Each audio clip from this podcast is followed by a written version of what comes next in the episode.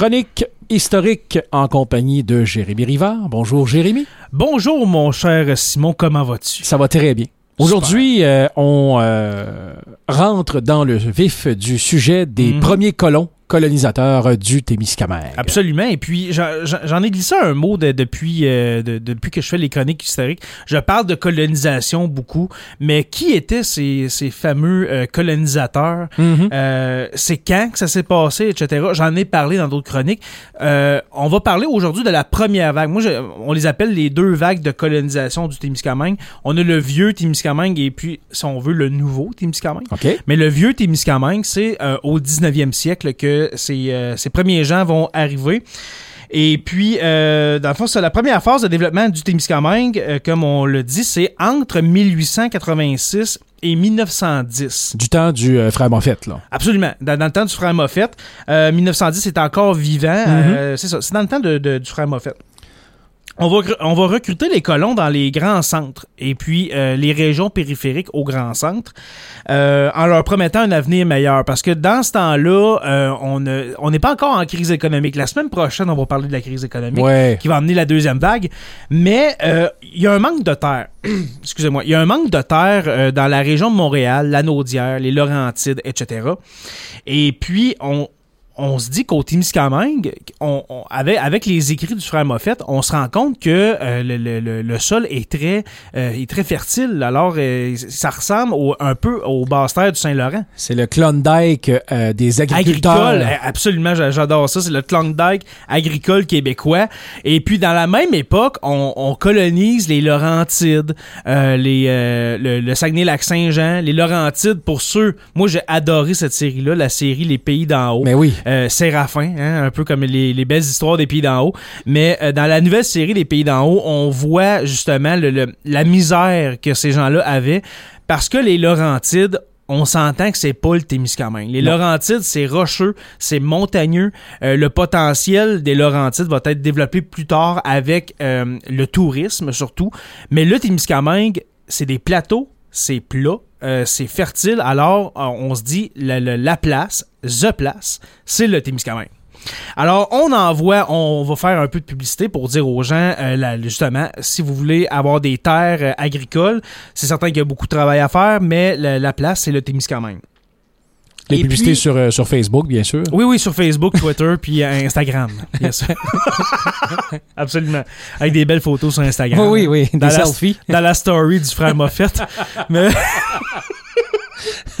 Mais euh, juste pour décrire un peu le, le- pour décrire un peu les, les conditions de vie euh, qu'on- qui- qu'il y a dans les grands centres à Montréal, c'est euh, on est en pleine période d'industrialisation, les loyers sont insalubres, l'eau courante euh, n'est pas pour tout le monde, c'est pas à la portée de tout le monde. Non. Ça ressemble à Euh, des bidonvilles, tu sais. C'est vraiment des. Oui, c'est exactement. C'est des bidonvilles qu'on retrouve aujourd'hui dans des pays sous-développés. Ben, Montréal, des années 1870-80, c'est ça.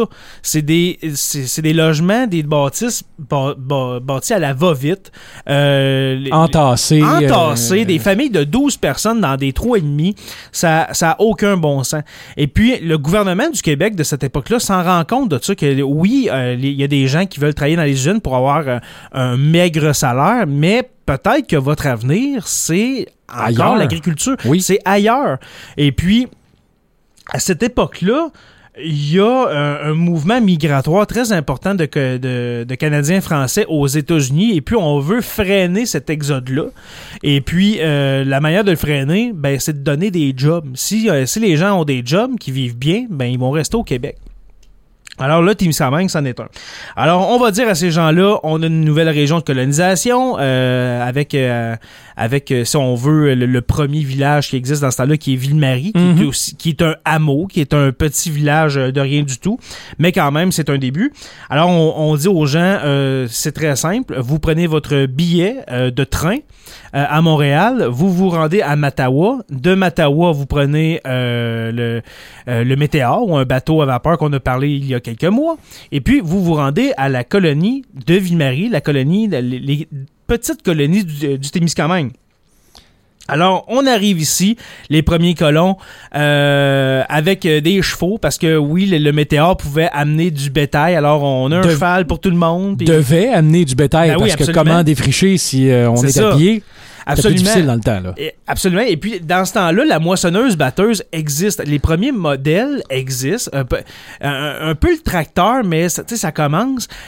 Mais au Témiscamingue, on va, on, on va coloniser à la manière comment je dirais ça, très moyenâgeuse. Oui. OK? Euh, ça va être des, des, des, des instruments qu'on utilisait dans les années 13-1400. Écoute, les straps Euh, de cuir, le cheval, oui, on arrache la souche. La puis, herse, euh, oui, euh, exactement. ça. Exactement. Alors, euh, alors c'est ça. On prend des, des, des instruments aratoires qui sont très rudimentaires pour, euh, pour défricher son, euh, son lopin de terre. Et puis, c'est certain qu'à leur arrivée, il n'y a rien de fait. Hein? C'est Faut de pas penser que tu arrives là dans un 4,5 avec les rues, la Non, pharmacie puis le supermarché. là. Il y a, y a une forêt devant toi. Et puis, Et- il- il te faut l'abattre. Dans ta tête, il faut que tu imagines l'endroit où ta maison sera euh, futurement construite. Absolument. Et puis, comme je disais à mes élèves il y a quelques semaines avant le congé des fêtes, on parlait justement de colonisation. Puis j'ai amené le, sujet du Témiscamingue. Et puis, euh, pour, euh, pour euh, dans le fond, euh, défricher, pour euh, avoir une terre viable, pour en vivre, c'était, mm, dans le fond, un an par personne. Si, mettons, tu vas avoir une terre, mettons, tu es deux, OK, tu es un petit couple, commence dans la vie, tu en viens au Témiscamingue, eh bien, euh, ça va prendre deux ans pour avoir un, un peu euh, un semblant de vie. On s'entend que dans les années fin 1800, début 1900, t'es pas juste un petit couple, comme, euh, tu pas d'enfants, rien. Les enfants, c'est un par année. Alors, c'est le projet d'une vie, Simon. Tout simplement. Tout simplement. Alors, euh, des, des, euh, imaginez, tout le monde connaît des, des, des familles qui ont eu euh, 10, 12, 14 enfants, 16 enfants. Le père, les, les fils, les filles, tout le monde travaillait sur la terre, que ce soit euh, justement pour travailler avec le père sur la terre ou bien euh, pour La travailler ferme. avec euh, la ferme et la puis, maison, les repas, le- le- le- le- la confection des vêtements, tout, hein, tout y passait. C'était parle pas- fait par l'humain. Exactement. Puis moi, ce que j'aime de l'histoire, c'est qu'on parle pas d'il y a 1000 ans. Là. On parle d'il y a 100 ans au Oui. Témiscamingue. Notre vie, c'était ça. C'était la survivance. C'était de, de, de défricher une terre à sueur de ton front.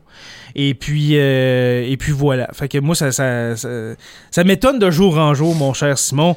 Et puis, euh, pour terminer, euh, je pourrais faire un autre, un- un- un- une autre chronique sur le sujet. Mais euh, pour les cultures, qu'est-ce que les agriculteurs au Témiscamingue de la première vague, le, le vieux Témiscamingue cultivaient? Eh bien, c'était euh, principalement du foin, des fourrages, euh, céréales et puis la pétaque. Alors, euh, La belle pétac. la belle pétaque. Alors, c'était ça le mode de vie. Et bien sûr, l'été, euh, l'été, on s'occupait de sa ferme. L'hiver, on, compte, on, on continuait à, à, à couper des arbres. Et puis, si, admettons, ta terre était terminée après euh, 10, 20 ans, eh bien, euh, le, le père, les fils pouvaient aller travailler dans des chantiers de dans des chantiers forestiers que je vais parler un autre jour, mon cher Simon. Alors, euh, c'était c'était ça le mode de vie de ces premiers colons témiscamiens. J'espère que tu que tu as apprécié. Que Tout à fait. on- je pourrais en parler pendant une demi-heure, mais il faut que je me concentre sur certains points. Alors, euh, ça ressemble à ça, mon cher. On se retrouve la semaine prochaine? Absolument. Et puis la semaine prochaine, on va parler de, de la deuxième vague de colonisation euh, dans les années 30. Et puis, euh, qui dit années 30 dit Grande Dépression, la crise économique. Je vous laisse là-dessus. Et puis, n'oubliez pas d'aller aimer la page Facebook sur la Terre des Hommes podcast. Et puis, pour nous encourager à hauteur de 2, 3, 4 dollars par mois, hein, pas par jour, mais par mois, il y a le Patreon, patreon.com, P-A-T-R-E-O-N, patreon.com, barre oblique STDH. Et puis, vous pourrez nous encourager de cette manière-là. Alors, à la semaine prochaine, euh, mon cher ami.